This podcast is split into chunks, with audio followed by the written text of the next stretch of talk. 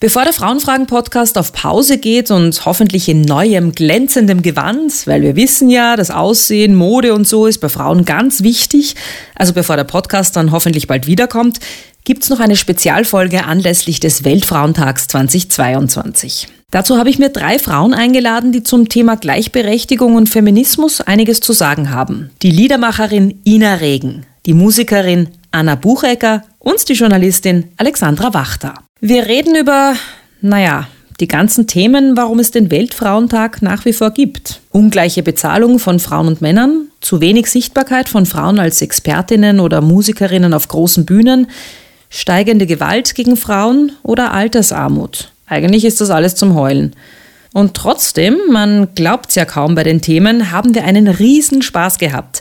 Denn genau darum geht's ja auch im Frauenfragen-Podcast, dass man über all diese wichtigen Themen reden kann, ohne dabei aber zu verzweifeln. Weil das bringt ja wirklich nichts. Aha. Aha. Ich habe so schon gemerkt, ich kann mich nicht mehr konzentrieren von lauter Bier in der Nähe. Ja, da werden wir so ungehemmt, gell? Ja, voll, ich wollte nur noch blädeln eigentlich.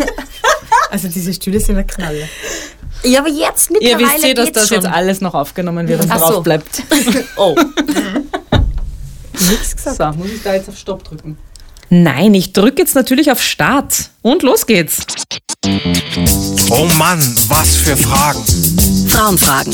Der Podcast mit mir, Marie Lang. Heute mit einer Spezialfolge zum Weltfrauentag. Hallo und herzlich willkommen zu dieser Spezialfolge des Frauenfragen-Podcasts. Am 8. März ist wieder Weltfrauentag und das habe ich mir zum Anlass genommen, mir ein paar richtig leibernde Frauen einzuladen und darüber zu reden, was es an diesem internationalen Frauentag eigentlich so zu reden gibt. Warum gibt's den überhaupt und darf und soll man da eigentlich feiern oder soll man eher auf die Straße gehen und demonstrieren?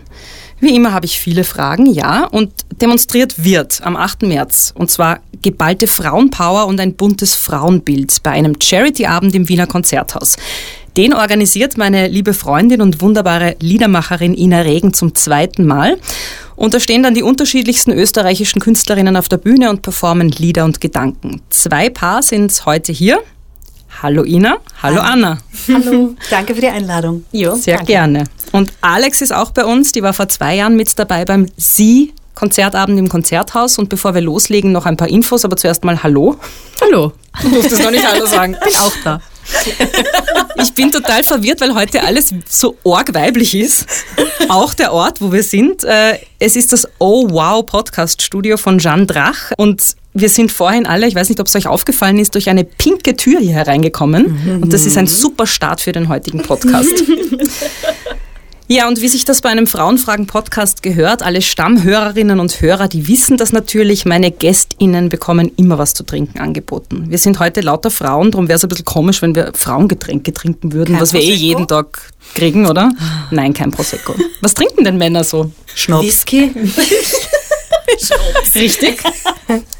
Bier, Ja? Wein auch. Ja, stimmt. Eh alles, oder? Also ich mein, Ja, da ist immer wurscht, gell? Stimmt, bei den Männern ist immer wurscht. Nein, also ich habe Bier für euch zum Beispiel oder natürlich genderneutrales Wasser. Tja, ja. Ich würde dieses Bier schon ausprobieren. Das schaut so schön aus, gell? Ja, das hat ein rosarotes Etikett, ich sehe es genau. Ja, nur also Etikett. rosa muss sein. Auf dem Etikett ist eine Vulva abgebildet mit so, so Strahlen rundherum, so yeah, leibernd soll das suggerieren. Und es heißt Muschikraft. Muschikraft. Es ist ein Wiener Craftbier und hat einen feministischen Ansatz. Würde man sagen, wir probieren, oder? Ja? Okay. Achso, ja, ein guter Plan. Cheers. Ja, Wohl. Prost. Prost. Wohl. Ah, das ist Na so ein schönes Geräusch. Ja, toll, gell? gell? Das klingt so nach Feierabend. Prost. Das Bier schmeckt gut, finde ich. Ja, geil. Ähm, die Frage ist, ob die Idee so cool ist. Es wird im Internet äh, schon äh, heftigst diskutiert. Social Media ist natürlich immer ein Ort, wo ähm, sich ordentlich ausgebreitet wird mit Meinungen. Nicht alle finden es toll. Wie geht's euch damit? Ja, also ich bin generell ein Mensch, ich würde mir eigentlich wünschen, dass mit weniger weiblichen oder auch männlichen ähm, Klischees Werbung gemacht wird. Also ich brauche weder die busige Frau, die mir dann äh, den Holzofen anpräsentiert. Deswegen weiß ich jetzt auch nicht, ob ich Muschikraft unbedingt brauche. Ähm, aber es wird Diskussionen auslösen und für jetzt freue ich mich mal über dieses Etikett und darüber, dass da eine Vulva abgebildet ist, so wie sie abgebildet sein soll. Und wenn das jetzt auch die Schulbuchverlage mittlerweile gecheckt haben im Jahr 2022, stoße ich darauf mit Mushicraft an. Aber natürlich, würde man den Begriff jetzt umdrehen und sagen, es wird irgendwie Peniskraft heißen, wäre es vielleicht auch Verstörend. So, verstörend. Also ja, verstörend. Ich aber würde es das, ja, aber ja. Würdest du ein Bier trinken wollen, das Peniscraft heißt? Äh, nein. Ja, das stimmt. Aber ich finde, es ist, ich finde, alles, was provokant ist, taugt mir eigentlich immer ein bisschen. Ich stelle euch kurz mal vor, denn das mache ich immer mit meinen Gästinnen. Ina Regen, du bist studierte Jazz- und Popularsängerin und hast 2017 mit der Ballade ein Kind deinen großen Durchbruch als Solokünstlerin gehabt. Mittlerweile sind zwei Alben erschienen. Das erste hat gleich mal den Amadeus Award für das beste Album des Jahres bekommen und mit Album Nummer zwei Rot peilst du beim diesjährigen Amadeus Award Ähnliches an. Du bist bekennende Feministin, Podcastmacherin und warst 2021 Jurymitglied der ORF-Castingshow Starmania. Und von dort kennen wir auch Anna Buchegger. Du bist bekannt aus mehreren TV-Casting-Shows, aber vor allem eben aus der letzten Starmania-Ausgabe, die du gewonnen hast. Herzliche Gratulation. Danke. Du studierst an der Uni für Musik und Darstellende Kunst in Wien und hast vor kurzem eine Single veröffentlicht mit dem Titel Woman und das neueste Stück heißt Übern Schnee. Auch bei uns ist heute Alexandra Maritza Wachter. Du bist Journalistin, TV-Moderatorin und Vorsitzende des Frauennetzwerk Medien und du engagierst dich schon lange für Frauenrechte und Geschlechtergerechtigkeit. Auf deine Initiative hin ist zum Beispiel der Titel des Branchenmagazins Der österreichische Journalist in Österreichs Journalistin geändert worden. Für deine Arbeit bist du vergangenes Jahr mit dem Walter-Rode-Preis und dem Robert-Hochner-Preis ausgezeichnet worden. Auch da herzliche Gratulation. vielen Dank. Ja. Du bist außerdem verheiratet und Mutter zweier Töchter. So ist Und ich freue mich wahnsinnig, dass ihr heute alle hier seid. Wie schön. Ja, voll. Danke Ui. für die Danke. Einladung. Wir reden heute über den Weltfrauentag, der bevorsteht, und über dieses große Konzert, das du, Ina, im Konzerthaus äh, veranstaltest mit ganz, ganz vielen Frauen. Die Anna ist eben mit dabei. Du auch. Ich bin mit dabei, stimmt. Ja, ich habe hab den Namen vom Plakat gelesen. Das Ich meine auch, es aufregend. ist so arg. Es ist wirklich arg. Ja. Und du warst äh, vor zwei Jahren Ja, genau, dabei. am Tag vor dem Lockdown. Ja. Genau. Worum geht's denn bei diesem Charity-Abend Sie? Ungewöhnlich selbstverständlich. Warum hast du dir vor zwei Jahren gedacht, sowas braucht's? Gedacht habe ich mir das schon viel länger und der Gedanke ist dann immer weiter gereift und speziell dann in der Zeit, wo ich so 2017 im Winter in die Öffentlichkeit gepurzelt, gestolpert bin ähm, und meine ersten Interviews gemacht habe und äh, eben plötzlich Person des öffentlichen Lebens war und immer öfter mit der Frage konfrontiert war, warum ich denn die Einzige bin. Oder so diese, anscheinend ist der Eindruck entstanden, dass jetzt noch Marianne Ment und dann Christina Stürmer mit mir endlich eine dritte österreichische Musikerin auf dem Podest erschienen ist. Und das hat sich so gar nicht mit meiner Wahrnehmung gedeckt, weil eben ich bin so wie die Anna auch ähm, seit meinen Zwanzigern ähm, Profimusikerin, habe das studiert und in meinem Umfeld oder auch in meinen Karriereschritten seither habe ich viel mit Musikerinnen zu tun gehabt. Aber durch diese Fragen und diese Resonanz habe ich dann festgestellt, ja natürlich stimmt es, dass es viel weniger von uns sichtbar gibt. Und das hat mich immer schon gestört und auch sehr traurig gemacht. Und dann habe ich gedacht, okay, wenn ich jetzt eine Stimme habe, der man zuhört, dann ist es auch eine Verantwortung, die ich gerne wahrnehmen möchte. Und somit habe ich dann mit meinem Team gemeinsam ähm, ein Konzept entwickelt für diesen Charity-Abend. Also eben, dass es ein Charity-Abend sein soll, war von Anfang an klar. Wir spenden den Reinerlös an Organisationen, die speziell Mädchen und Frauen fördern in unterschiedlichsten Lebenssituationen. Beim ersten Mal waren das äh, Organisationen, die zum Beispiel Mädchen in technische Berufe begleiten ähm, oder eben auch MigrantInnen beraten und da irgendwie deren Rechte äh, stärken. Dieses Mal äh, werden wir die österreichischen Frauenhäuser unterstützen, außerdem UN Women, äh, darüber hinaus ein Projekt, das Frauen aus der Prost Prostitution heraus begleitet und in einen anderen Beruf hin fördert. Also genau, Charity ist extrem wichtig und der andere Gedanke ist, ähm, dass es um Sisterhood geht und nicht nur als Hashtag, sondern eben wirklich um gelebte weibliche Solidarität.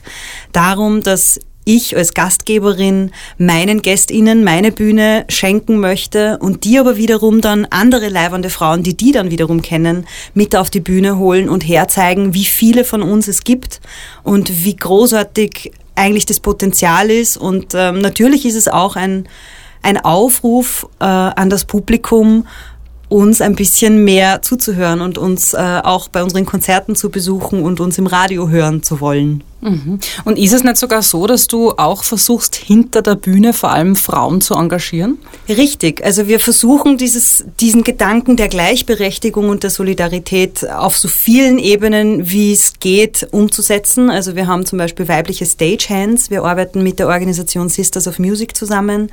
Wir haben eine weibliche Stage Managerin. Wir haben auch weibliche Securities. Also wir, mein ganzes Team und ich, wir versuchen, dass wir tatsächlich alle Abläufe überdenken und herausfinden, herausfinden, okay, wo hängen wir selber in unseren Klischees fest und dass man absichtlich dann, natürlich hat jeder von uns sein Handy voll mit Kontakten und das sind halt der Großteil davon, der erste Gedanke sind Männer. Und da einfach diese Ehrenrunde zu drehen und doppelt und dreifach und einfach schauen, welche Frauen fallen uns ein, die diese Position auch erfüllen können. Und ja, im, im Erstaufschlag ist das ein bisschen aufwendiger, aber auch die Rückmeldung auf die erste Veranstaltung 2020 war speziell auch von den OrganisatorInnen hinter der Bühne dass das so ein Gewinn ist und dass äh, seither zum Beispiel in meiner Agentur haben sich diese Abläufe auch in anderen Veranstaltungen mit hinein ähm, geholt und das, das ist eigentlich, glaube ich, genau das, um was es geht. Wir müssen gemeinsam lernen, wie wir es besser machen. Mhm.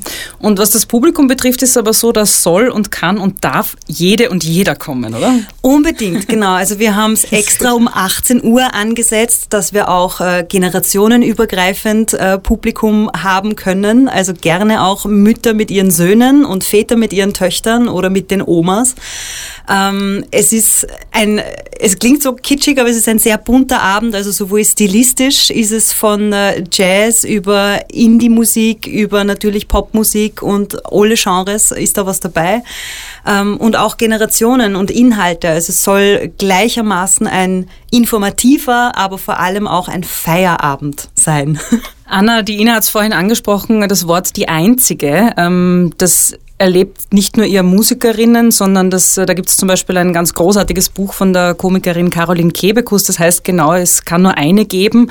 Und äh, auch sie beschreibt das so super, dass sie lange das Gefühl gehabt hat, ähm, eben die einzige zu sein, die einzige lustige Frau in Deutschland und dass das mit ihr halt ganz viel gemacht hat, nämlich äh, dass, dass sie das Gefühl gehabt hat, erstens andere Frauen ein bisschen ausboten zu müssen, auf der anderen Seite dann auch immer akzeptiert hat, wenn es geheißen hat, na, wir haben schon eine Frau, ach so, ja, okay, dann, na gut, dann, dann kann ich natürlich nicht mehr auftreten. Wie hast du denn das in deiner Karriere erlebt und kennst du dieses Gefühl von, okay, es kann nur eine geben, also finde ich die anderen Frauen nicht immer super? Ja, ich war äh, lange Zeit in einer Coverband, die Sängerin. Und äh, als Sängerin sind es natürlich schon wieder sehr viele Stereotype, die man da erfüllt. Und äh, unterschwellig ist das natürlich, heißt das auch immer ein bisschen, ähm, dass man in einer Runde leichter erniedrigt wird, weil als Sängerin das ist, gilt ja oft nicht wirklich als eine vollständige Musikerin.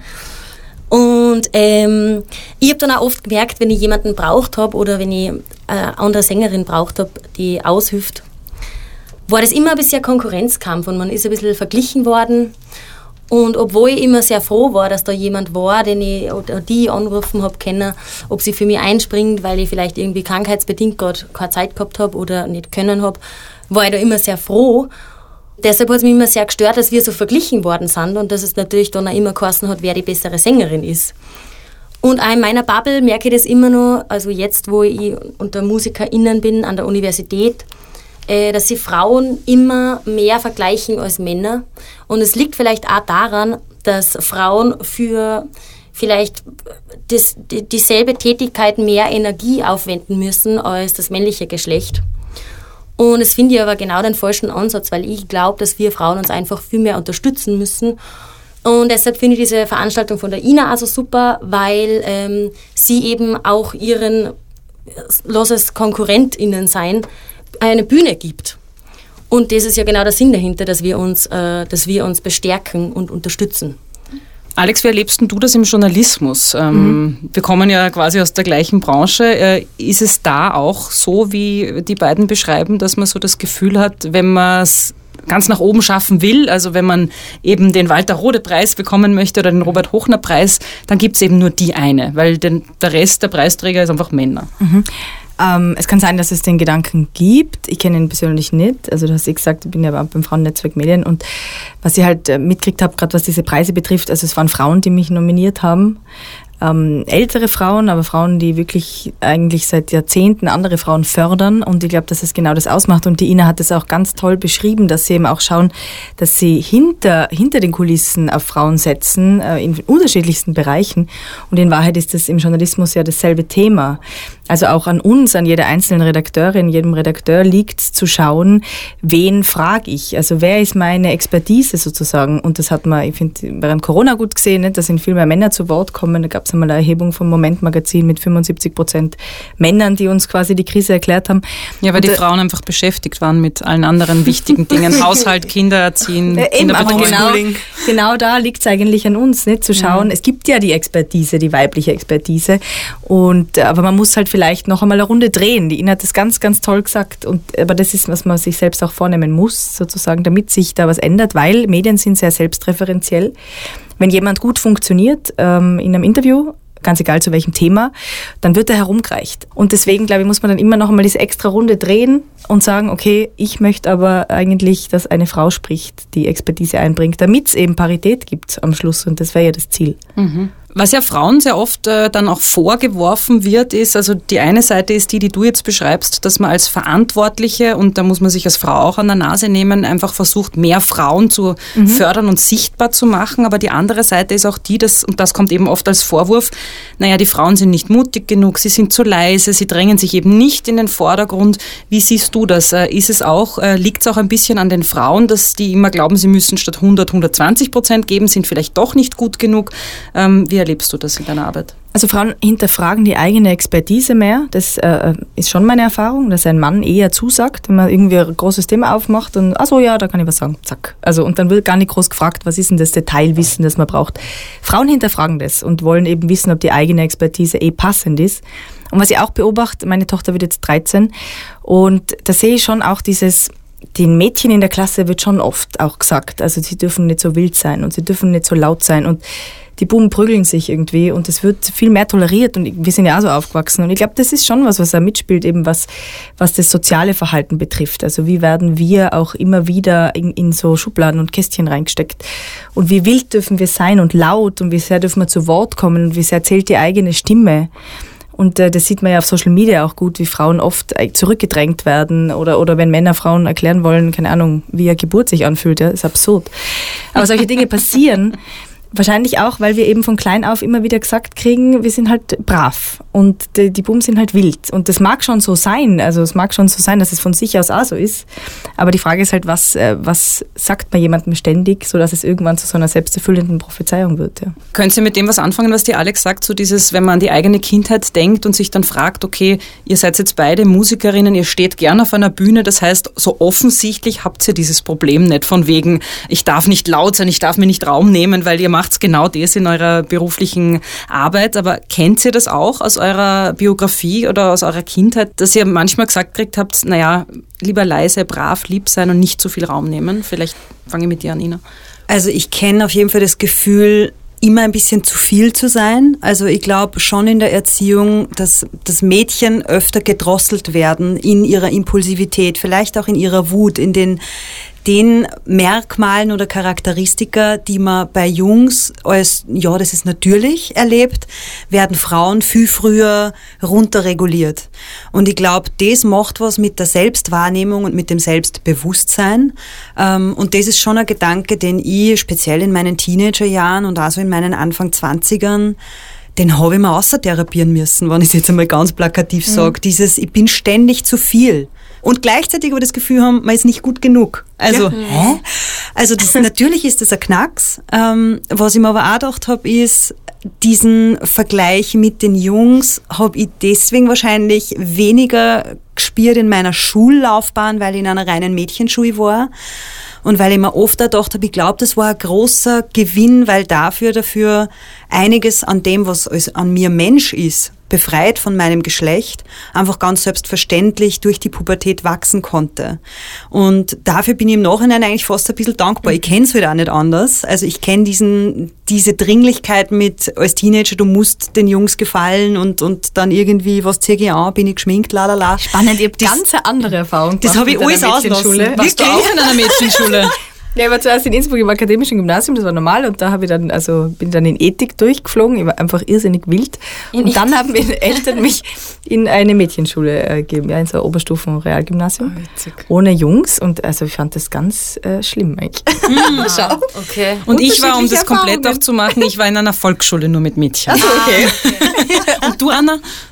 Na, bei mir waren immer Jungs dabei. Ah, okay. Aber ich habe nicht immer die guten Erfahrungen mit den Jungs gehabt. Also ich habe ganz, ich hab ganz viele Strafaufgaben in meinem Leben schreiben müssen, weil ich immer zu laut war. Und Mhm. ich glaube, es gibt, ich hab unendlich oft die Bundeshymne schreiben müssen, weil unsere Strafaufgabe war immer die Bundeshymne schreiben. Keine Ahnung wieso. Und damals noch ohne Töchter, oder? Damals noch ohne Töchter, also Mhm. habe ich mir eigentlich ein Wort gespart. ähm, aber ich habe das Gefühl gehabt, dass ich, weil dadurch, dass ich immer so laut war und auch immer meine Meinung ungefragt gesagt habe, das mache ich nach wie vor, ähm, waren die Burschen immer recht sauer auf mich. Und es hat dann wirklich auch so Mobbing-Attacken gegeben gegen mich und, und Hassgruppen im Netz.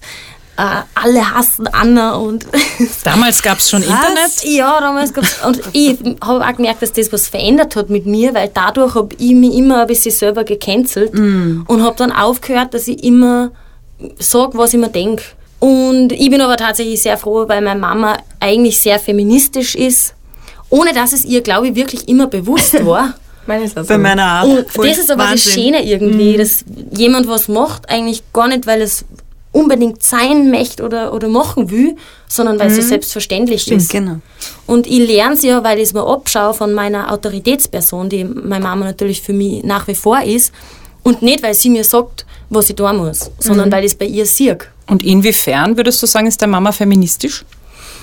Meine Mama hat sich schon immer sehr eingesetzt dafür, dass sie ähm, unabhängig ist und hat auch gearbeitet, obwohl sie, obwohl sie zwei Kinder zu Hause gehabt hat, ähm, hat mit mir als Kleinkind sogar noch mal zum Studieren angefangen, weil ich glaube auch, dass sie bei ihren eigenen Eltern oder bei ihrer eigenen Mutter gesehen hat, dass sie so abhängig ist von ihrem Partner und sie wollte es einfach nicht sein. Und deshalb hat sie immer das gemacht, worauf sie Lust gehabt hat und sie hat auch Job gewechselt wegen, wegen den Kindern und und das war schon, also das finde ich schon sehr bewundernswert. Das ist viel mehr Arbeit, als sie, als sie hätte sie machen können. Mir ist es hier im Frauenfragen-Podcast ja auch immer so wichtig, unterschiedliche Lebensrealitäten aufzuzeigen. Und jetzt ist mir gerade eingefallen, ähm, ich weiß eigentlich gar nicht, wie alt wir alle sind. Also äh, bei dir, Anna, habe ich mir das nämlich gerade gedacht, ich weiß gar nicht, wie alt du bist. Ich bin 23. Genau, und darum habe ich es gesagt, Da gab's wir sind schon so Da gab es schon Weil du Internet. gesagt hast, vorher Internet, ja, die schaut echt jung aus. Ja, ich glaube, es war geht mit sich aus. 14. Das war 2013 oder 2012 oder so, da hat es schon Internet gegeben. Na, und darum, wir sind eigentlich so unterschiedliche Generation Frauen. Und ähm, darum vielleicht sagen wir, wie alt wir sind. Also ich bin 42, du bist Ich 23, bin 32. 32. Ich bin 37. Na schau, also richtig eine bunte Mischung. Boah, ich merke gerade, dass ich das überhaupt nicht gut einschätzen kann. ich hätte euch, glaube ich, alle mal zehn Jahre jünger gemacht. Na, deshalb habe ich dich eingeladen, Anna. Traum. Genau für den Satz, danke. Der Abend ist gerettet. Da trinkt man jetzt noch eine Musik Voll. Ja, genau, wir einfach. Ich würde gerne noch über Frauennetzwerke reden, weil ich, wie soll ich sagen, ein zwiegespaltenes Verhältnis dazu habe. Auf der einen Seite, wenn ich selber erlebe, merke ich, dass das total bestärkend sein kann und so wichtig sein kann. Und auf der anderen Seite, da ist, kommt mein Zwiespalt, habe ich immer so das Gefühl, als wäre unsere Position eben wirklich offensichtlich so schlecht, dass wir uns da so kleine Grüppchen schaffen müssen, um uns da auszutauschen und uns ein bisschen selber leid zu tun, so. Und jetzt frage ich dich ganz konkret, weil du eben im Frauennetzwerk Medien äh, aktiv bist. Inwiefern hast du schon profitiert? Also du hast vorher gesagt, du wurdest sogar nominiert für, den, für die Preise von anderen Frauen aus dem Netzwerk auch. Aber vielleicht noch einmal herauskehrend, warum sind Frauennetzwerke wichtig? Was das Frauennetzwerk Medien betrifft, kriege ich halt total mit, dieses Zusammensein und sich auszutauschen, auch so wie wir jetzt eigentlich da sitzen, stärkt schon ungemein in verschiedenen Fragen. Also zum Beispiel in meiner Redaktion jetzt, als ich begonnen habe vor sieben Jahren und gemerkt habe, eigentlich da oben, also wir sind alle irgendwie gleich viele Frauen und Männer sozusagen, aber wenn es dann nach oben geht, in die Führungsetagen, dann sind da hauptsächlich Männer. Und dann kann man sich die Frage alleine stellen oder man kann eben dann zusammensitzen und sich denken, hm, hey, bei dir schaut es genau gleich aus und in dem Medienhaus eigentlich, und eigentlich ist es überall gleich. Und dann finde ich, kommt man halt mehr ins Nachdenken und ist auch sicherer darin, dass man da tatsächlich was ändern muss. Mhm. Also ich finde, ähm, es macht durchaus Sinn. Aber gut, was soll ich jetzt anderes sagen? Ne?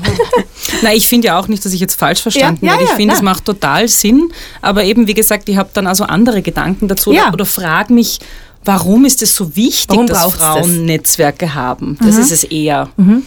Ich glaube, darauf hätte ich eine Antwort oder zumindest ein Gefühl, nämlich, also wie die Anna vorher auch gesagt hat, ich war in so vielen Bands oder eigentlich jahrelang, um nicht zu sagen fast Jahrzehnte meiner Karriere alleine oder die einzige Frau unter ganz vielen Männern und in der gleichen Garderobe und aber du bist immer die einzige und du bist immer die einzige, die so empfindet oder denkt, wie wie man halt denkt. Also, also es gibt einfach diesen feinen Unterschied und dementsprechend habe ich für mich einfach gemerkt, ich habe mich lang dann auch ein bisschen als Alien gefühlt. Also einfach weil dieses Grundverständnis darüber, wie die Welt und das Leben und das Menschsein funktioniert, einfach markant anders wahrgenommen wird. Und dann sie mit Frauen und mit Künstlerinnen, die die gleiche Realität haben, aber auch in ihrer Realität immer die einzige sind, ähm, sie mit denen austauschen, das gibt schon mal ein bisschen Selbstvertrauen wieder, dass man nicht äh, komplett äh, verloren ist, wenn man so eine andere Wahrnehmung der Wirklichkeit hat. Und zum anderen habe ich auch so das Gefühl, eben man, man reicht sich halt dann auch die Klinke oder das Staffelhölzchen ein bisschen in die Hand. Man kann sozusagen Nachkommende, denen vielleicht ein paar Fehler, die man selber noch gemacht hat, ersparen und sagen, hey, das sparst du, da gehst du gleich direkt so. Man kann so ein bisschen Ratschläge geben und gleichzeitig heben sie vielleicht auch Role Models für, für einen selber heraus, wo man sagt, hey, bei der kann ich mir was abschauen, das finde ich leiwand. Ich würde gerne nur einen Gedanken mit einbringen, gerade ähm, zu meiner eigenen Lebensrealität, gerade weil ich ein Baby habe und sie ist neun Monate alt. Und da merke ich, also dass ich jetzt gerade äh, umgeben bin von vielen Frauen, die zum Beispiel für sich entscheiden, dass sie länger zu Hause bleiben. Zwei Jahre, drei Jahre. Und ich finde es voll legitim und ich denke mir dann so, ja, das wäre irgendwie, vielleicht wäre das auch schön und so, ja. Aber dann ist es gut, dass ich eben noch andere Frauen in meinem Leben habe, die eben doch gleich mal, was heißt gleich einmal, aber die halt dann wieder begonnen haben zu arbeiten, die trotzdem sagen, hey, mir ist meine Karriere trotzdem wichtig und nein, ich möchte nicht in der Altersarmut enden oder von meinem Mann abhängig sein, weil das sind natürlich sehr rationale Gedanken, die mit der emotionalen Liebe, die man da hat, äh, wenig zu tun haben. Aber trotzdem, wenn eine Beziehung nicht hält und man sagt, äh, man, man arbeitet drei Jahre nicht, ist es für später ein Problem oder auch für jetzt gleich einmal, wenn man eben seine Karriere nicht weiter verfolgt. Und ich glaube, wenn man eben Frauen in seinem Leben hat, die das auch so sehen und die da ein bisschen einen stärken auch, dann macht es auch was mit einem. Das ist meine Oder- Wahrnehmung. Ja. Oder überhaupt unterschiedliche äh, weibliche Lebensrealitäten Ja, kennenzulernen, so oder? Genau. Weil so wie du das, Anna, vorher gesagt hast, man hat dann halt so die eigene Mutter oder vielleicht hat man noch andere weibliche Personen in seinem Umfeld, Schwestern, Tanten, aber darüber hinaus dann oft nicht mehr. Und wenn man aber kennenlernt, äh, dass es ganz was anderes auch gibt, dass es eben eine Mutter gibt, die drei Jahre zu Hause ist, so wie es in meinem Fall war ganz am Anfang, äh, also meine Mutter, oder dann Mütter gibt, die nach zwei Monaten sofort wieder arbeiten gehen und die das nicht einmal hinterfragen, also für die das einfach selbstverständlich ist, weitet das einfach in einem drinnen auch so das, Genau. die eigene Die unterschiedlichen. Modelle, die es gibt. Ne? Voll, und das kann einfach irrsinnig befreiend sein, wenn man in der, also wenn man am gelebten Beispiel sehen kann, es gibt nicht das eine Frau sein, wie man es richtig machen muss, Genau. es gibt nicht das eine Mutterklischee, das eine Powerfrau, Karriere, la la la. Na, es ist einfach, es sind so viele verschiedene Ebenen, die jeder ganz bunt gestalten kann und darf. Und dafür, darum geht's ja auch um Sichtbarkeit am Weltfrauentag zum Beispiel, um zu sehen, wie unterschiedlich Frauen ihr Leben gestalten können und dass das alles okay ist und dass wir uns gegenseitig eigentlich von diesen Klischees und von diesen Rollenbildern und Zuschreibungen wir uns auch gegenseitig befreien. Ich möchte noch kurz aufs Muttersein kommen. Anna und Ina, ihr habt ja noch keine Kinder. Wie erlebst du denn das, Alex, mit dem Muttersein? Weil da habe ich so das Gefühl, vor allem was das betrifft, also Kinder haben, da gibt's dann schon auch so Mummy Wars, also wo man merkt, äh, es gibt so, äh, da, da versuchen Frauen dann auch, wenn sie plötzlich aus dem Beruf aussteigen, dann irgendwo in einer anderen, äh, in einem anderen Feld Kompetenz zu zeigen und Ja, dann ja, irgendwie ja. so besser zu sein als die anderen. Oh ja. Wie erlebst du das, nachdem du jetzt ein neun Monate altes Baby hast? Ja, also ich habe natürlich unterschiedliche äh, Realitäten da erlebt, weil ich das erste Mal mit 18 schwanger war und meine Tochter mit 19 bekommen habe, meine große. Und da war ich natürlich sehr allein, ja. Da gab es kein Mummy Wars, sondern das war ähm, Überleben und schauen, wie wir durchkommen. Und jetzt ist es ganz eine andere Welt sozusagen, weil jetzt kriegen alle in meinem Alter irgendwie gerade Babys und, und da merke ich das schon. Also da bricht der brutaler Perfektionismus auch aus, bei vielen, der irren Druck erzeugt auch. Und ich merke, ich bin schon entspannter, weil ich sehe halt meine bald 13-Jährige und denke mir, ja, schau, da ganz gut überlebt. und, ähm, und ist echt eine, eine, eine, coole, eine coole Person. Hast du trotz Ähm, Körndl und Bio und weiß ich was alles fit. Dinkelmammis jetzt. Ja, ich meine sicher. Und ich, ich verstehe das schon, wenn man so das erste Kind kriegt, auch in dem Alter, in dem ich jetzt bin. Also wir haben halt schon äh, andere Möglichkeiten vielleicht auch. Man muss dazu sagen, ich war eine Zeit lang alleinerziehend und finanziell ging es mir auch sehr schlecht. Das ist natürlich eine ganz andere Realität. Und jetzt sehe ich das schon, jetzt äh, bin ich ja in Karenz ein Jahr und ich komme im Mai zurück. Und am Anfang, als, als, ich, also als sie auf die Welt gekommen ist, habe ich gedacht, oh mein Gott, ich muss sofort weiterarbeiten und habe sofort geschaut, dass ich ja nicht irgendwie aus dem Spiel fallen und niemand darf mich vergessen und ich war so gestresst. Und dann jetzt mit der Zeit habe ich gedacht, ist schon schön. Das gefällt mir ganz gut. Und eben genau das ist es, sich wieder zurückzuholen auch und eine Balance zu finden und das ist nicht leicht. Und ich finde immer, wenn es dann so heißt, ja Vereinbarkeit, es ist, also ich weiß nicht, kann man es vereinbaren? Man kann einfach nur hantieren die ganze Zeit. Und irgendwo hat man immer das Gefühl, es ist, irgendwas kommt zu kurz, aber ja, so ist das Leben halt. Es ist halt nicht perfekt. Und vielleicht ja, muss man das ein bisschen akzeptieren. Ja, bestimmt. Aber was mich bei dem Thema halt ein bisschen stört, ist, dass das äh, so ein Frauenproblem ist. Also so Ja. wie du beschreibst, du bist ein Jahr in Karenz zu Hause und das war, ich war auch zweimal Ja. ein Jahr zu Hause und das erste Mal war furchtbar. Da war ich sowas von überladen mit schlechtem Gewissen und mit, ich konnte es überhaupt nicht genießen, habe das Gefühl gehabt, ich möchte sofort wieder arbeiten und alle vergessen mich Ja, eben genau. Und da gibt es keine Angebote mehr und irgendwie jeder redet mir nur aufs. Kind an Ja. und eigentlich im Nachhinein habe ich es dann beim zweiten Mal, also bei der zweiten Karenz konnte ich es dann schon mehr genießen Mhm. und habe es voll schade gefunden, dass ich das erste Jahr eben so, dass das eigentlich nichts Aber da sind wir doch bei gesellschaftlicher Ungerechtigkeit und die herrscht und zwar auf eine massive Art und Weise. Weil ich würde sagen, ich lebe eine Partnerschaft auf Augenhöhe, ja. Aber mein Mann verdient das Doppelte von mir. Das heißt, was soll man machen? Also wenn er länger in Karenz geht, wir haben irrsinnig hohe Fixkosten, wie soll man das dann alles zahlen? Ja, und da, und da fängt's an. Diese Ungleichbezahlung von Frauen und Männern führt natürlich dazu, dass die Frau eher die ist, die daheim bleibt. Und ich habe mal mit der Frauenministerin Raab auch ein Gespräch gehabt und habe ihr erzählt, in Island zum Beispiel ist es anders. In Island geht die Frau drei Monate in Karenz, kriegt 80 Prozent von ihrem letzten Gehalt, der Mann drei Monate mit 80 Prozent vom letzten Gehalt und dann drei Monate kann man sich aufteilen. Ist zwar kürzer, aber was passiert? Mehr als 90 Prozent der Männer gehen in Karenz. Was ist in Österreich? Es ist kaum möglich, weil es gibt eben einen Deckel, der eingezogen wird. Natürlich, der ist hoch, 2000 Euro ist viel Geld. Aber trotzdem, es, es führt trotzdem dazu, dass viele nicht die andere Möglichkeit haben, außer dass eben die Frau daheim bleibt. Und, ja. Manche Feministinnen werfen ja da ein, ein bisschen äh, Ja. kritisch, äh, naja, man plant ja auch irgendwie, weiß ich nicht, Urlaube und spart dafür oder man spart fürs neue Carport Hm. und baut ein Haus und so. Warum spart man denn nicht zum Beispiel auch für die Karenz? Die akzeptieren diese Aussage nicht, dass es Okay. finanziell nicht möglich ist. Aber was machen Sie damit, dass eben Männer einfach mehr verdienen als Frauen nach wie vor? Ich meine, wir sind bei, glaube ich, 15 Prozent Ja, ja. im Medianeinkommen. Und ich würde Aber auch das gerne liegt mehr ja sparen. daran, dass Ja. Frauen immer so oft in Teilzeitberufe tätig sind. Und auch größtenteils in sozialen Berufen. Es sind einfach mehr Frauen. Und die sind sowieso unfassbar schlecht bezahlt. Weil Frauen aber den Großteil dieser Care-Arbeit leisten. Ja. Also viel mehr zu Hause eben machen ähm, und, und sich um die Kinder kümmern oder um den Haushalt und so Ja, weiter. Ja, das ist die wieder, unbezahlte weil Arbeit. das, was, was man quasi geschlechterstereotypisch als klassisch weibliche Begabung äh, rechnet, nämlich Empathie und äh, Mitdenken für alle und sich in andere hineinversetzen, das ist ja quasi ein Gottesgeschenk an die Frau. Ja. Wäre das ein Gottesgeschenk an den Mann, wäre das bereits zu Geld gemacht. Und das ist unser, also ein Teil unseres Problems. Ich bin leider total schlecht mit Namen und merke mir auch so Zahlen, Daten und Fakten wirklich schlecht, aber ich habe äh, einen wirklich spannenden Text gelesen von einer Ökonomin, äh, die mittlerweile, glaube ich, über 90 Jahre alt ist, in einem Buch, das heißt, äh, glaube ich, Die Kämpferinnen, ist vor kurzem erschienen. Und da werden Frauen porträtiert, die mittlerweile also älter sind.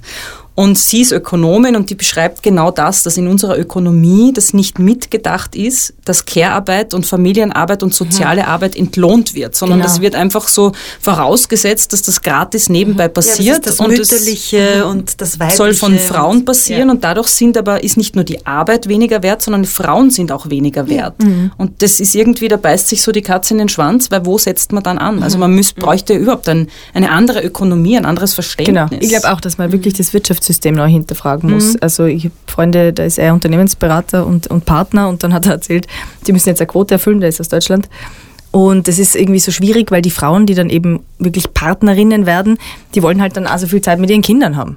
Und dann habe ich gesagt, aber wie schön wäre es, wenn du auch Zeit mit deinen Kindern hättest, wäre das nicht toll? Und er so, ja, irgendwie, ja, eigentlich schon. Also, aber er denkt es gar nicht, weil in seiner Realität gibt es das nicht. Ja, weil in unserer Realität Kinder mit Frauen verknüpft sind. Ja. Also das ist automatisch, was mich ja zum Beispiel auch immer ärgert. Natürlich klingt es schön und es ist auch lobenswert, dass das passiert, aber es wird auch immer geredet von, wir brauchen mehr Kinderbetreuungsplätze und die werden jetzt eingerichtet, damit die Frauen auch mehr teilhaben können am, am Leben und an, an, an der Arbeitswelt. Und ich denke mir dann immer, ach so, und für die Männer ist das nicht gut, weil die Männer haben mit den Kindern nichts zu tun. Das ist nicht deren Aufgabe, sich um die zu kümmern. Die brauchen keine Entlastung. Also da ist es schon, rennt es schon mal falsch. in dass man quasi. Frauen entlasten Ja. will, ne? Anstatt zu sagen, Familien, Eltern. dass man entlasten, Ja. Eltern, ja. Anna, mich würde noch interessieren, jetzt bist du 23, du hast keine Kinder, wenn du da so zuhörst, was die Alex und ich über Mutterschaft und wie es uns geht und irgendwie äh, die Hürden äh, darüber sprechen. Wie geht's dir damit? Weil man hört immer wieder, dass junge Frauen, wenn sie ihre eigenen Mütter zum Beispiel sehen, wie sich die zersprageln, dass sie irgendwie das alles zusammenkriegen, nämlich Beruf und Familie, weil das Männer müssen sich ja nicht wirklich entscheiden, dass sie dann irgendwann das Gefühl haben, pff, eigentlich will ich mir das nicht antun. Also ich habe extreme Angst davor. Und alles, was ihr da jetzt so erzählt drüber, das macht das die ganze Situation natürlich noch ein bisschen unattraktiver, um das jetzt vorsichtig auszudrücken. Aber ja. Aber das ist nicht nur der einzige, also ich vor extrem viele Dinge, die in Zukunft passieren werden, Angst. Also das, die Kinderfrage, glaube ich, nur das Geringste. Ob will überhaupt ein Kind in so eine Welt setzen, wo so Dinge passieren, wie sie jetzt momentan gerade passieren, wo, wo Länder sich gegenseitig bekämpfen oder, oder sie Menschen gegenseitig bekämpfen, wo keiner irgendwie Acht drauf gibt, wie man mit einer Umwelt umgeht. Und ich glaube, dass ganz viele Fragen gar nicht einmal wirtschaftliche Faktoren sind, sondern auch gesellschaftliche Faktoren. Und ich weiß nicht, ob ich da ob ich da dann überhaupt dafür kämpfen möchte, dass nur eine weitere Generation oder ein Kind von mir äh, mit diesen ganzen Dingen dann umgehen lernen muss. Magst du da noch irgendwas dazu sagen? Also Frau, Frau Regen, wie sieht's aus mit der Kinderplanung? Ah, das bist sicher schon oft gefragt worden. Ja, natürlich. Ah, wirklich? Äh, Ja, freilich. Wird man so gefragt? Nein, na, ich hatte einmal eine höchst unangenehme Situation äh, in einem Medienhaus, das eh in den letzten Jahren immer mehr zu Recht in Verruf geraten ist. Und ich, wir, das war im Rahmen meines ersten Albums und ich habe eine halbe Stunde über meine Arbeit geredet. Und es war eigentlich ein gutes Interview und wir haben eine gute Chemie gehabt, der Interviewende und ich. Und dann ist das Interview vorbei und dann sagt er halt nur so, ja, wie ich eigentlich privat, ähm, ob ich vergeben bin oder nicht. Und ich habe irgendeine flapsige Antwort gegeben. Es war nicht einmal die Wahrheit.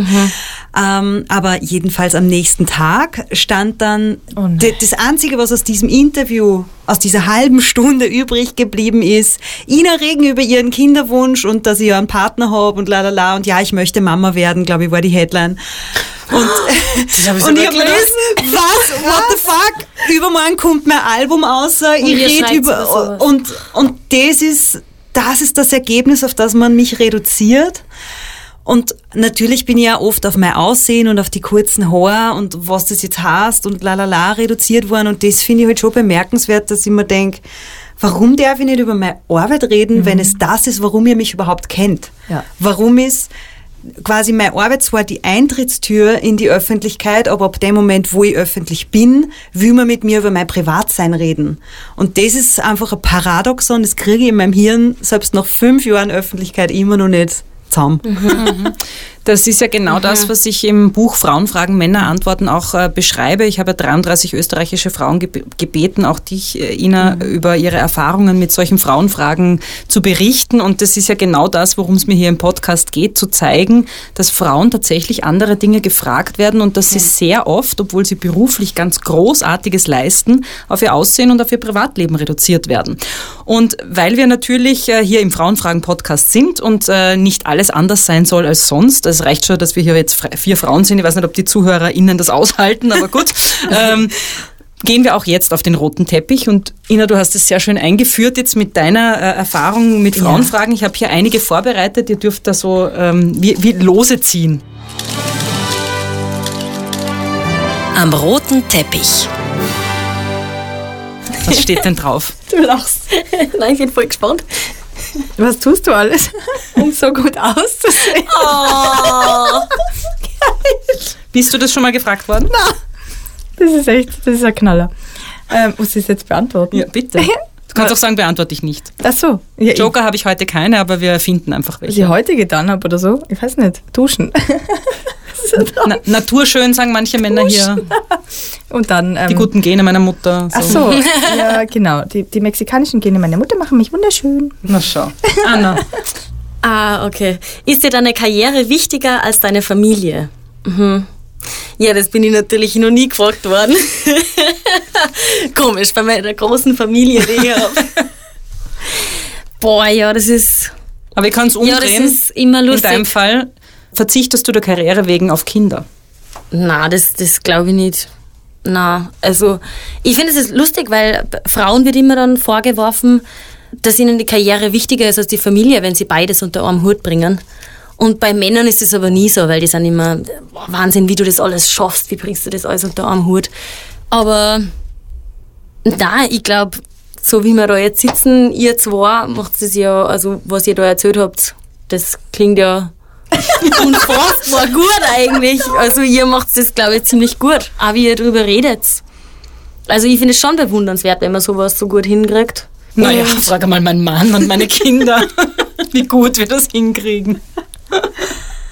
Ich glaube, dass man Karriere und Familie schon miteinander vereinbaren kann. Ja. Also ich sehe es. Ja, na, also am Ich emotionalen das- Aspekt gesehen, oder? Also ja, Kinder aber ich glaube, halt es bleibt immer was auf der Thema. Strecke und Es das muss einem bewusst sein. der Also ja. ich für meinen Teil kann nur sagen, ich habe so das Gefühl, es ist ganz oft ein Spagat und Mhm. es ist sehr oft ein dort, wo ich gern 100% geben würde, kann ich nicht 100% geben und äh, das ist auf beiden Seiten so und da hat erst, ich möchte so viele tolle Namen von Frauen droppen wie nur möglich heute hier. Äh, Tijen Onaran, die Unternehmerin Ah ja. aus Deutschland, hat erst vor kurzem einen äh, Instagram-Post gemacht, wo sie irgendwie auch geschrieben hat, sie soll 100% im Beruf geben, 100% in der Beziehung und äh, 100% irgendwie bei ihrer Selbstverwirklichung. Das sind 300% de facto unmöglich. Also was sie damit sagen will, es bleibt immer in Momenten irgendwas auf der Strecke und ich glaube, das muss man sich einfach bewusst sein. Dann Aber ist es- genau diese Fragen sind ja, wo man sich dann selber die ganze Zeit denkt, man, reicht es, was ich mache? Vielleicht hätte ich meinem Kind, mein Kind geht gerade falsch mit einer schwierigen Situation um, vielleicht habe ich vergessen, ihr das oder ihm das und das noch beizubringen. Ja. Ja, das und denke ich mir genau jeden diese Abend Fragen tragen dann dazu bei.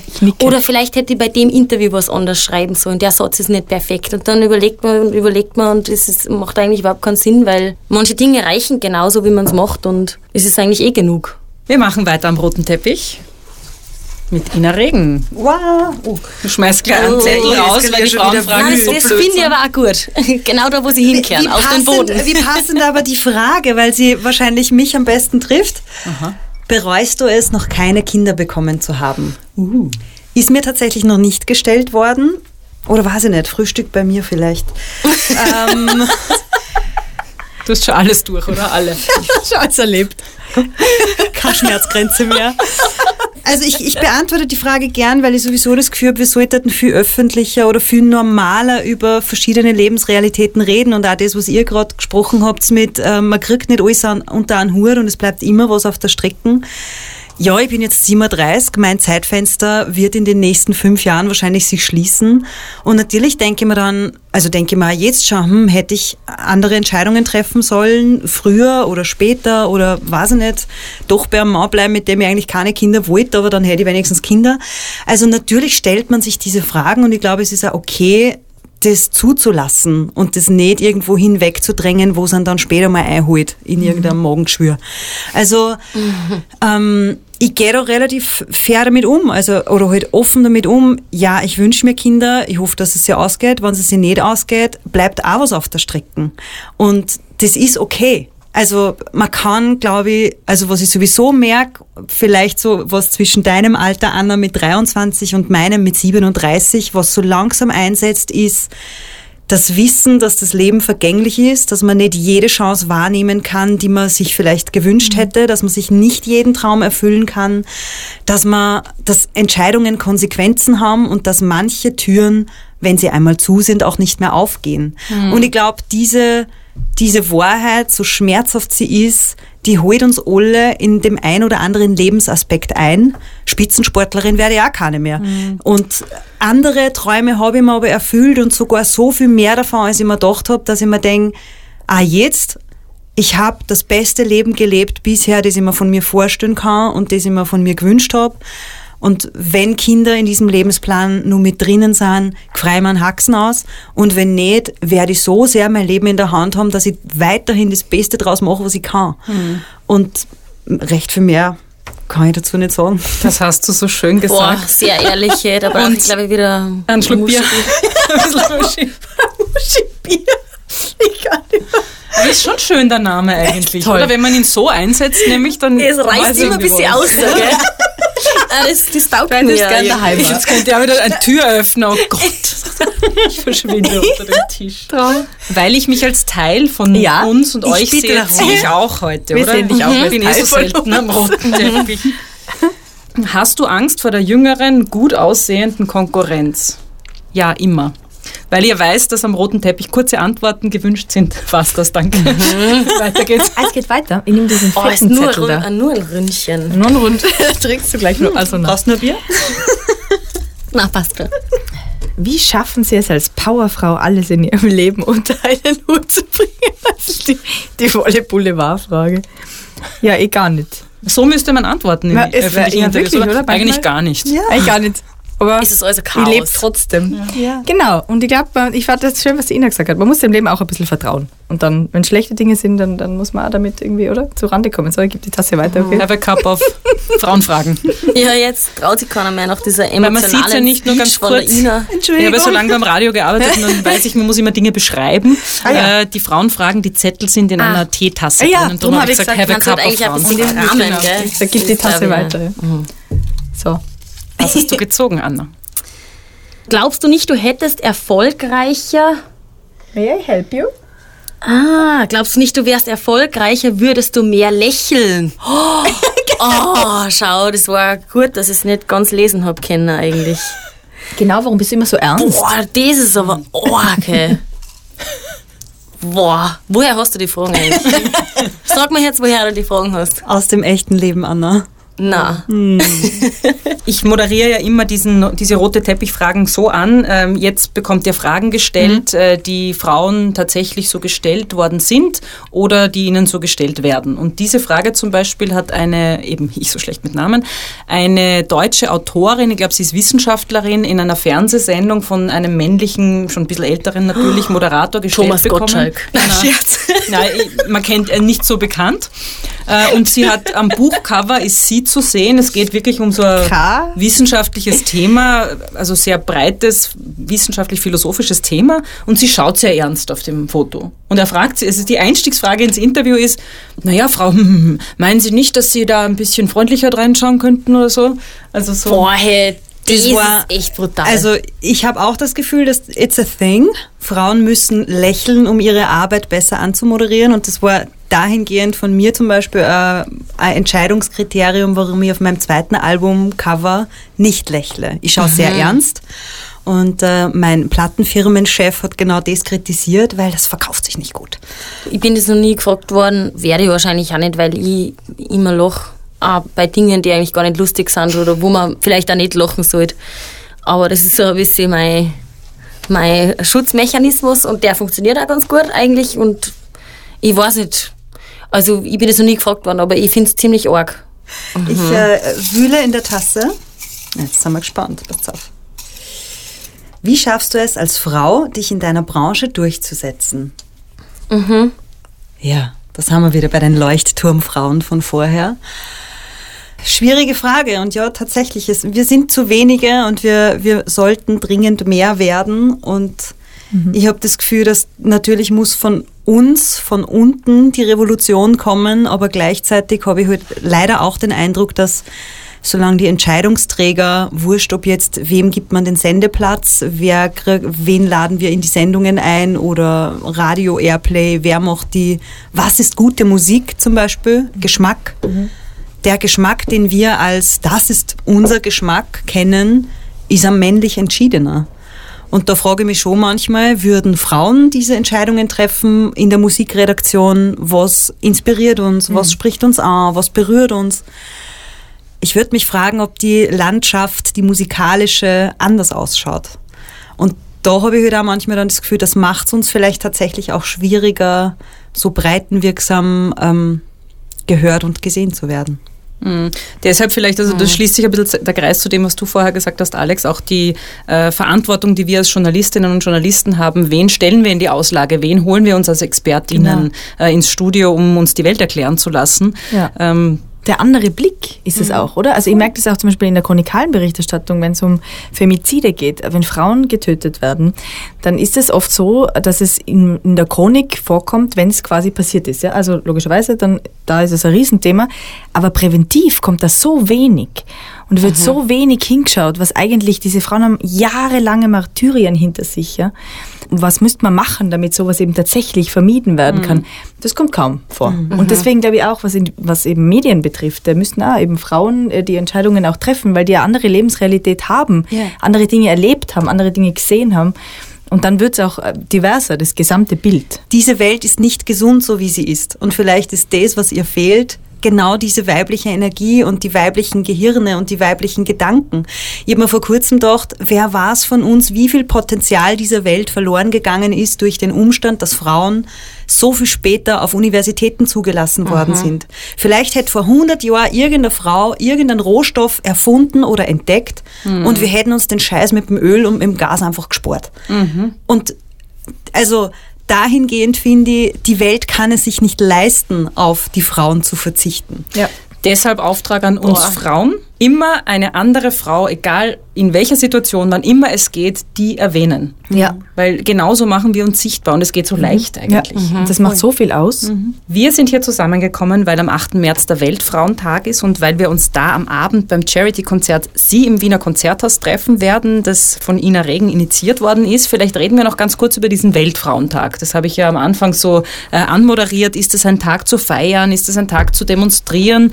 Der Tag wird ja nicht nur Internationaler Frauentag genannt, sondern auch Frauenkampftag. Vielleicht ein paar Fakten dazu für alle, die es nicht wissen. Am 19. März 1911 haben in Europa zum Frauentag erstmals Frauen und Männer auf der Straße demonstriert. Da ist es um so Themen gegangen wie Recht auf Arbeit, Zugang zu öffentlichen Ämtern, Berufsausbildung, Beendigung von Diskriminierung am Arbeitsplatz und ein Hauptziel war natürlich heute unvorstellbar, die Einführung des Wahlrechts. 1921 ist der erste internationale Frauentag dann am 8. März begangen worden. Dann dazwischen, wissen wir, mit äh, Zweiter Weltkrieg und so ist einiges passiert. Da hat man dann den Tag nicht mehr begangen und äh, mittlerweile ist er natürlich wieder ein großer Tag für Frauen. Wie ist das jetzt für euch? Ist der Weltfrauentag ein Feiertag? Du hast es ein bisschen schon gesagt, natürlich an diesem Abend wird gefeiert, aber wofür steht dieser Tag für dich? Für mich persönlich ist der Weltfrauentag schon einer, den ich mir erobern musste. Also ich bin nicht feministisch erzogen, ähnlich wie du, Anna. Ähm, meine Mutter ist zwar in ihrer Grundhaltung feministisch, aber überhaupt nicht politisch dahingehend interessiert. Ähm, erst jetzt durch mich muss sie ein bisschen. Ähm, und ich hab mich lang, ich war lang auch selber befremdet von dem Stichwort Feminismus und hab das auch genauso wie viele Menschen heute noch oder vielleicht auch wie viele Männer mit Haaren auf den Zähnen assoziiert. Hab mir dann natürlich auch einmal gedacht, das, da gibt's, da stimmt doch was nicht. Und hab mich dann relativ spät, finde ich, ähm, mit diesen Inhalten auseinandergesetzt, Bücher gelesen und versucht, mir eine Meinung zu bilden. Und jetzt, wo ich eine habe oder die auch ständig mit jedem Weltfrauentag wieder weiterentwickle, feiere ich ehrlicherweise auch mein eigenes, ja, meine eigene Verantwortung, dass ich mir das hergenommen habe und dass ich, dass ich da nicht locker lassen habe. Anna, wie ist es für dich, der Weltfrauentag? so zum Feminismus bin ich erst gekommen durch diese Band, in der ich war, weil ich mir da so viel Aussagen geben habe müssen und so viel Dinge habe gefallen lassen, die könnte ich mir jetzt gar nicht mehr vorstellen, dass, das, dass ich mir das jemals wieder in meinem Leben gefallen lasse.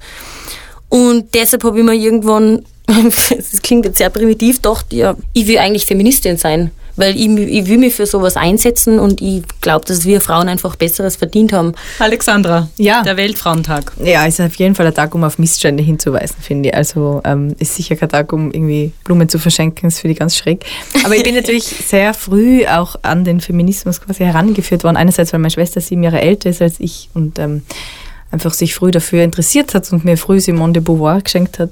Und andererseits, weil ich, wie gesagt, eben mit 19 Mutter wurde und da gesehen habe, da herrscht so eine unfassbare Ungerechtigkeit in dem Thema. Also Ah, Hast du das auch erst mit der Mutterschaft ja, ich meine, ich war halt sehr früh Mutter, Ja. deswegen sehr früh, aber ja, natürlich. Also es war großartig, wenn ihr Vater sich äh, gekümmert hat, dann war das ein toller Vater. Das war, also war ja, hat ja gepasst, ja, aber es war selbstverständlich, dass ich mich kümmere.